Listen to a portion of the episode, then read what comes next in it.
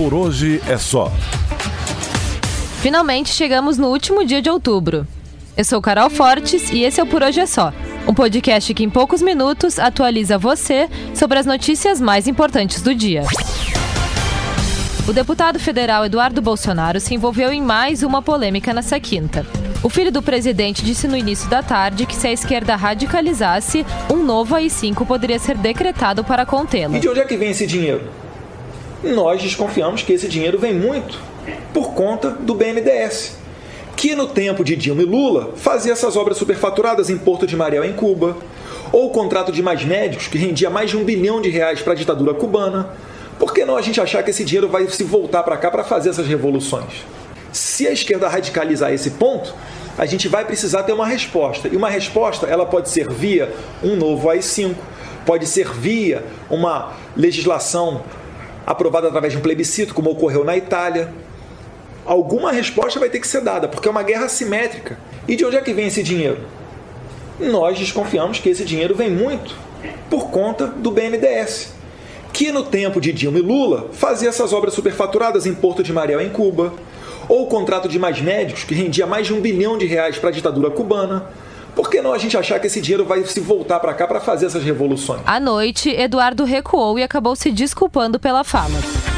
O pedido veio depois do pai ter falado em entrevista à Band que era para ele esquecer a palavra AI-5 do seu vocabulário. Eduardo disse que a possibilidade de retorno do AI-5 não existe. Primeiro de tudo, não existe qualquer possibilidade de retorno do AI-5. E a minha posição é bem confortável. E eu não fico nem um pouco constrangido de pedir desculpa a qualquer tipo de pessoa que tenha se sentido ofendida ou imaginado o retorno do AI-5. Esse não é o ponto que nós vivemos hoje, no contexto atual do Brasil. A gente vive um regime democrático, nós seguimos a Constituição. Inclusive, esse é o cenário que me fez ser o deputado mais votado da história. Então não tem o porquê de eu descambar para um autoritarismo. Eu tenho ao meu favor a democracia. Agora, é óbvio que a oposição vai tentar pegar esteira na minha fala para tentar me pintar como ditador. No entanto, ele defendeu que existam punições mais graves para quem destrói o patrimônio público, como a criminalização em regime fechado.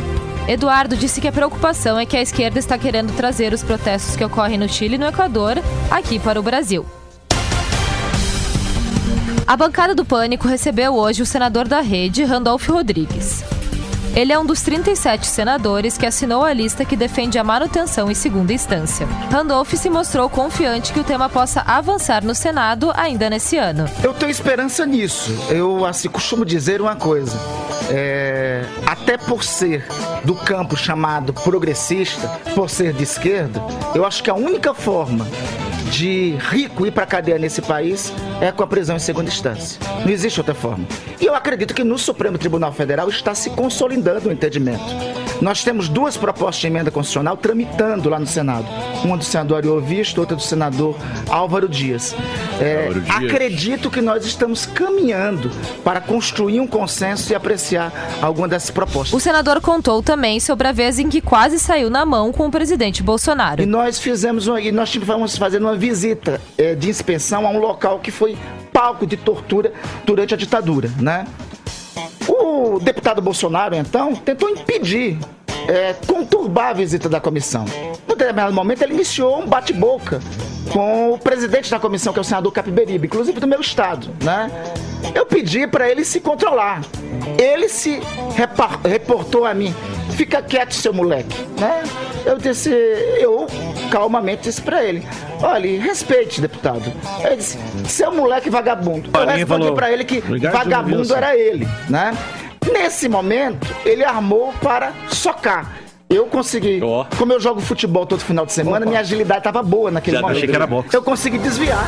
Randolph disse, no entanto, que esse foi um episódio isolado e que seus problemas com Bolsonaro não são pessoais, mas sim políticos. No mundo da música, prestes a completar 25 anos, Pablo Vittar é pura emoção antes do lançamento de seu terceiro álbum de estúdio. A primeira parte do álbum vai ser lançada hoje, às 21 horas, nas plataformas digitais, e vai ter quatro faixas. Duas já são conhecidas do público: Flash Pose e Parabéns. Já a segunda parte do álbum ainda é um grande mistério. Ela vai ser lançada em algum momento de 2020 e a cantora promete grandes parcerias, embora não queira revelar nada antes da hora. Pablo disse que o álbum é uma grande playlist do seu aniversário e que ela decidiu dividir em duas partes porque o consumo da música mudou muito de uns tempos para cá. Para ela, hoje, quando você lança um álbum, duas semanas depois as pessoas já estão pedindo por outro. Para ler mais sobre a entrevista, acesse nosso site jovempan.com.br. Hoje é dia de Halloween e as celebridades se puxaram na hora de escolher as maquiagens e as fantasias. Lá no nosso site jovempan.com.br fizemos uma seleção das melhores. Confere lá.